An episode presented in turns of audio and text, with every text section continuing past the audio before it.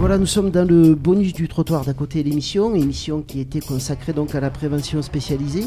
Nous sommes toujours avec Patrick Debichot, Bruno Chaminade et euh, Jérôme Amaury. C'est euh, maintenant le temps des, questions du public, si vous voulez bien. Je suis Mireille Verdier, je suis présidente d'ID 93. Euh, voilà, moi je voulais vous poser une question, surtout à l'élu, sur le portage politique aujourd'hui de la prévention spécialisée. Est-ce qu'on n'est pas dans une situation un peu paradoxale Dans la mesure où aujourd'hui, Madame Rossignol, euh, ministre des Affaires sociales, travaille, euh, a travaillé sur une loi qui est aujourd'hui en, discussion euh, dans les deux assemblées parlementaires, qui rappelle effectivement l'importance des actions de prévention spécialisée et qui remet bien les actions de prévention spécialisée dans le cadre de la protection de l'enfance. Mais en même temps, elle n'a pas, pas revu, le- elle pas revu la question des financements, puisque le financement, puisque la prévention spécialisée est une compétence des conseils départementaux, mais dans, la nouvelle loi ne figure pas l'obligation pour les départements de financer des actions de prévention spécialisées. D'où aujourd'hui le- les, décisions de certains départements de supprimer des crédits euh, de par euh, les difficultés qu'ils rencontrent aujourd'hui. Euh, ça, c'est la première chose. Deuxième chose, il y a quand même, depuis 2014, il y a une loi qui a revu les compétences des collectivités territoriales et qui permet les transferts de compétences entre les régions et les, et les régions et les départements. Et notamment la prévention spécialisée peut être euh, transférée aux métropoles. Ça veut dire quoi? Ça veut dire que si elles sont transférées dans, dans les métropoles, ça veut dire que la prévention spécialisée va sortir de la protection de l'enfance et va aller dans la politique de la ville. Euh, donc, est-ce que c'est est-ce que est-ce que c'est cohérent tout ça? Moi, je voulais avoir votre euh, votre opinion. Jérôme Amaury. Euh, en toute franchise, j'en sais rien. Voilà. Je ne sais pas si c'est cohérent, pas cohérent. Je m'interroge moi aussi euh, quand je vois que nationalement euh, la question de la prévention spécialisée relève euh, du ministère de, Madame Rossignol et que localement elle relève euh, de l'élu en charge de la sécurité et de la prévention dans l'arrondissement, mais au niveau du département ville de Paris, puisque Colombe-Bruxelles est, aussi en charge de la sécurité et de la prévention. Elle est aussi en charge de la politique de la ville. Et je crois qu'il y a peut-être plus de cohérence à rechercher du côté d'une euh, d'une mise sous un chapeau politique de la ville de la prévention spécialisée, euh, parce que euh, la politique de la ville, c'est aussi une approche transversale des problématiques, et on voit combien la prévention spécialisée, elle ne peut pas agir s'il n'y a pas une, approche transversale des problématiques auxquelles elle est confrontée. Euh, Qu'un jeune, on va peut-être le, remettre en contact avec euh, l'emploi par un chantier d'insertion, mais qu'il y a peut-être des questions de santé, qu'il y a probablement des questions d'éducation, euh, que euh, il est plus le fruit d'un certain nombre de défaillances qui font, par exemple sur le décrochage scolaire, qu'on va labelliser un de décrochage parce que les règles font que euh, on gère l'absentéisme. en, euh, c'est un peu le sketch de Coluche. euh, Trois avertissements, un blâme, trois blâmes, une convocation, trois convocations, une lettre, et puis que le gamin il a commencé à être un peu absent en septembre-octobre, et puis en avril-mai, on va le labelliser décrocheur, et donc on- il aura perdu une année, et on va le... Donc il y a besoin de mobiliser tellement de compétences qu'à l'heure actuelle, la seule politique publique qui mobilise ces compétences, c'est la politique de la ville. Je ne sais pas si c'est ça répond à votre question, mais j'aurais plutôt tendance à, me dire que c'est sous ce chapeau-là qu'on gagnerait de la cohérence, euh, parce qu'ailleurs, j'ai l'impression qu'on est un peu dans le paradoxe. Oui, donc euh, moi je suis Alain Nawanek, éducateur de rue, euh, éducateur de prévention spécialisé et accessoirement délégué syndical CGT. Moi je suis venu ici ce soir, je- j'entends des choses, hein, effectivement, des propos. Il faut savoir que depuis 2012, c'est une véritable hécatombe. C'est-à-dire, C'est des centaines d'emplois qui ont été supprimés. Euh, effectivement, je, suis satisfait, comme euh, Madame Verdier, euh, que euh, notre ministre des Affaires sociales ait rappelé euh, le cas de la protection de l'enfance euh, pour la prévention. Je trouve que sur Paris, précisément, c'est une aberration, c'est une erreur politique de mettre la prévention spécialisée dans la, dans la tranquillité publique. Voilà, merci. Donc, euh, euh, c'est une erreur euh, politique grave, me semble-t-il, parce qu'effectivement, euh, les métiers sont abîmés. Moi, j'ai vu le rapport Bourguignon, hein, euh, la diminution des formations, le, la- le stage long qui va pouvoir se faire dans plusieurs établissements, y compris dans des établissements euh, bancaires, par exemple. C'est-à-dire qu'on abîme le métier, on abîme les formations, on abîme, comment dire, euh, faut voir l'explosion des RPS, des risques psychosociaux dans les établissements. Les Yvelines, on a échappé à Paris, comment dire, euh, un démantèlement également. Hein, on a échappé à un démantèlement sur Paris. Effectivement, c'était plus de plusieurs dizaines plusieurs dizaines d'éducateurs spécialisés et dernièrement des chefs de service, mais on a échappé il y a eu un rétropédalage parce que la conjoncture l'a convoqué. C'est-à-dire que euh, moi, je, je, je, on parle souvent de la prévention spécialisée, mais parlons aussi des salariés, euh, des gens formés. Euh, je rappelle. Vous avez oui. justement une question sur les salariés ou sur les gens formés bah, euh, Moi, moi, moi, je, je constate que, euh, par exemple, au, euh, la, la, suppression de l'arrêté 72 plus la suppression du, du, du, Conseil technique de prévention spécialisée, ça, ça, ça, ça s'est fait dans une, comment dire, une indifférence crasse. Alors, précisément, moi, je regrette que euh, on, bafoue comme ça un métier euh, en, les mettant en concurrence avec euh, des médiateurs, des correspondants de nuit. Ça peut être complémentaire, mais il n'y a pas de concurrence. Il n'y a pas de concurrence entre ces métiers. Et l'éducation spécialisée, plus de 50 ans d'existence, avec des principes éthiques on voudrait, comment dire, supprimer ces principes éthiques. C'est-à-dire qu'on est en train d'abîmer des gens, on est en train de, supprimer, comment dire, des, salariés dans les, dans.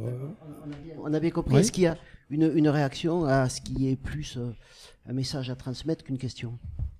Ben, je pense qu'il faut pas, on va pas euh, polémiquer là-dessus, mais au moment de la création de la politique de la ville, les agents de développement, ensuite les médiateurs, les messagers, euh, je pense que euh, s'il y a eu des gens qui l'ont vécu comme concurrents, c'est les, les, équipes de prévention spécialisées. C'est-à-dire que il y a eu euh, de, de leur part une, un certain rejet de ces, de ces emplois euh, qui étaient des nouveaux emplois comme il en a existé d'autres dans d'autres secteurs, dans le logement, dans l'hébergement, etc. Euh, sur euh, donc ce, qui est, ce qui est important, c'est que la prévention spécialisée ne soit pas un lieu de repli sur des identités qui ont pu exister. On pose pas l'utilité sociale de la, par exemple. Oui. On n'a on a pas le micro, excusez-moi. Si... La question de l'utilité sociale de la prévention spécialisée? Oui, mais c'est encore, euh, comment dire, de la paresse intellectuelle, je dirais, quoi. Profondément, quoi. Oui, non, mais moi je vous réponds à ce que vous avez dit quand vous parlez de concurrence. La concurrence, elle n'est pas venue des nouveaux emplois, elle est venue principalement des équipes de prévention spécialisées. Donc euh, on peut pas, on peut pas dire. Euh, à un moment donné, la prévention spécialisée se trouve à mal ou se trouve isolée, mais elle, beaucoup d'équipes, mais pas toutes, pas toutes. Il y a eu, il y a, des équipes qui ont justement travaillé sur, euh, avec ces nouveaux acteurs qui ont construit des projets euh, en, collectif, euh, qu'on trouve, qu'on fait un travail de réseau, mais globalement, juste un pour, pour terminer, je pense que la difficulté qu'a la prévention spécialisée, et nous on l'a vu dès les années 80, enfin, d'autres l'ont vu avant, mais les années 90, quand on a travaillé sur ces questions-là, il y a à la fois une volonté de s'affirmer à, travers le CNALAPS ou le, le CTPS comme une identité, mais à chaque fois qu'on interroge les gens, chacun a sa petite association, a sa manière de faire. Non, moi c'est différent. C'est-à-dire que vous, on peut pas vis-à-vis des élus tenir à la fois l'idée que la prévention spécialisée en fait, doit avoir une place dans, dans, dans, dans l'action sociale, dans et puis, à un moment donné, dire, ah ben non, non, non, nous, on est différents des autres. C'est ça qui est très compliqué. Bruno Chaminade, vous voulez rajouter je, quelque pense chose? aussi, Je pense aussi que euh, l'identité de, de, la profession, en tout cas éducateur de rue, est une identité un peu fragile. Pas fragile dans le sens euh, méthodologie. Enfin, il y a beaucoup de beaucoup de travail, beaucoup de, de corpus. Enfin, il y a quelque chose qui est, qui est très travaillé à ce niveau-là. Mais euh, moi, je me rappelle en 92, quand j'ai démarré en tant qu'éducateur de rue, il y avait au même moment une initiative faite par la mairie de Paris, notre une autre majorité municipale, qui était les antennes jeunes on a vu arriver des antennes jeunes et avec un affichage politique qui était très clair, ce qui va remplacer la prévention spécialisée. Je, je, je plaisante pas, c'était sur le 18e, euh, affichage ouvert en disant, euh, voilà, on va enfin, on, va localiser, on va mettre dans un local deux personnes, alors pas des éducateurs spécialisés, des animateurs, euh, on va leur, on va leur donner la mission de faire de l'animation, de faire des sorties, de faire des, enfin, ils, étaient modélisés un petit peu sur les, les mêmes choses que l'on faisait. Ça a tenu un an un an et avec des gens qui se sont enfuis parce qu'ils n'avaient pas les moyens, ils n'avaient pas la méthodologie, ils n'avaient pas les, les, références. Et, et c'est ce qui me fait permettre de dire qu'effectivement, euh, le métier d'éducateur de rue peut être ok, il peut être, euh, il peut travailler dans le cadre de la politique de la ville, ça c'est pas un souci. Nous, en tout cas, on travaille dans ce cadre-là. Mais c'est la protection de l'enfance. C'est des éducateurs spécialisés. Alors quand je dis éducateurs spécialisés, ils sont pas tous éducateurs spécialisés quand ils arrivent. Euh, il y en a qui le deviennent en marchant, comme on dit. Mais euh, c'est quand même ce référentiel-là sur lequel on est. Quand on est, quand on travaille avec des jeunes qui expriment des souffrances extrêmement fortes dans ce qu'on appelle une relation de confiance, c'est pas pas les métiers de la politique de la ville, ça. Je, moi, je j'ai pas de j'ai pas de réponse toute faite. Je vais pas rentrer dans un débat ou dans un dans un dans une polémique. je, voilà, je, je, dis simplement que le référentiel de base, alors ça mobilise d'autres d'autres compétences, hein, de l'animation collective, de la méthodologie de projet, euh, du développement social. Il n'y a pas de souci. Mais mais le cœur du travail, il est quand même dans la protection de l'enfance. Une dernière question peut-être? Euh, Hugues Dublino. Je suis président de l'IRTS de Montrouge-Neuilly-sur-Marne et membre d'une AFORIS, Union nationale des acteurs de formation en travail social, et à ce titre délégué euh, au CSTS. Euh, ça m'a fait plaisir que vous fassiez référence à cette journée qui avait été organisée. Euh, la question que je me pose en tant que président d'un institut de formation et membre d'une AFORIS, c'est est-ce que les travailleurs sociaux que nous formons sont adaptés à ce que nous allons leur demander au titre de la prévention spécialisée. Ça fait partie des choses importantes. Vous avez abordé, monsieur, la question des stages. C'est quelque chose de récurrent depuis 2008 au moins. Et euh, est-ce que vous pouvez encore accueillir des stagiaires? Votre réponse sera écoutée par tous les directeurs de centres de formation. Mais ça fait partie véritablement des, des questions que nous nous posons. C'est est-ce que véritablement les jeunes diplômés d'aujourd'hui sont à même de s'adapter à ce qui leur est demandé par les associations de prévention spécialisée, par exemple. C'est un vaste problème. Je pense là, pour le coup, euh, vous abordez euh, quelque chose qui est assez intéressant. Moi, je suis avec attention euh, les évolutions de la formation, même si je ne suis pas éducateur spécialisé. disons-le clairement, même si j'ai pratiqué en tant que tel, je viens de d'autres horizons, mais sur le fond, pour nous, la politique d'avoir des stagiaires est une politique essentielle. Essentielle dans le sens où euh, le stage long est capital pour pouvoir prendre contact avec une réalité de quartier. Et même, même s'il est frustrant, parce que les stagiaires, là je laisserai la parole aux stagiaires, au bout de neuf mois, ils partent et ils ont un peu un petit sentiment de frustration parce qu'ils n'ont pas pu développer tout ce qu'ils auraient pu euh, développer. Je vais prolonger peut-être ma question par le fait d'un euh, d'une question qui avait été posée euh, lors des euh, journées parlementaires sur le travail social il y a deux ans et où on entendait un élu nous dire que sur le terrain, il ne voyait pas ces métiers officiels. Alors, comme vous dites que vous-même, vous n'avez pas eu cette formation au démarrage, je crois que ça fait partie des choses que nous nous posons au niveau des centres de formation. Quand nous, nous quand nous faisons une campagne de recrutement, je vais vous dire très simplement que les diplômes d'éducateurs spécialisés ne représentent pas plus de 20% des candidats. Ça, c'est le premier point.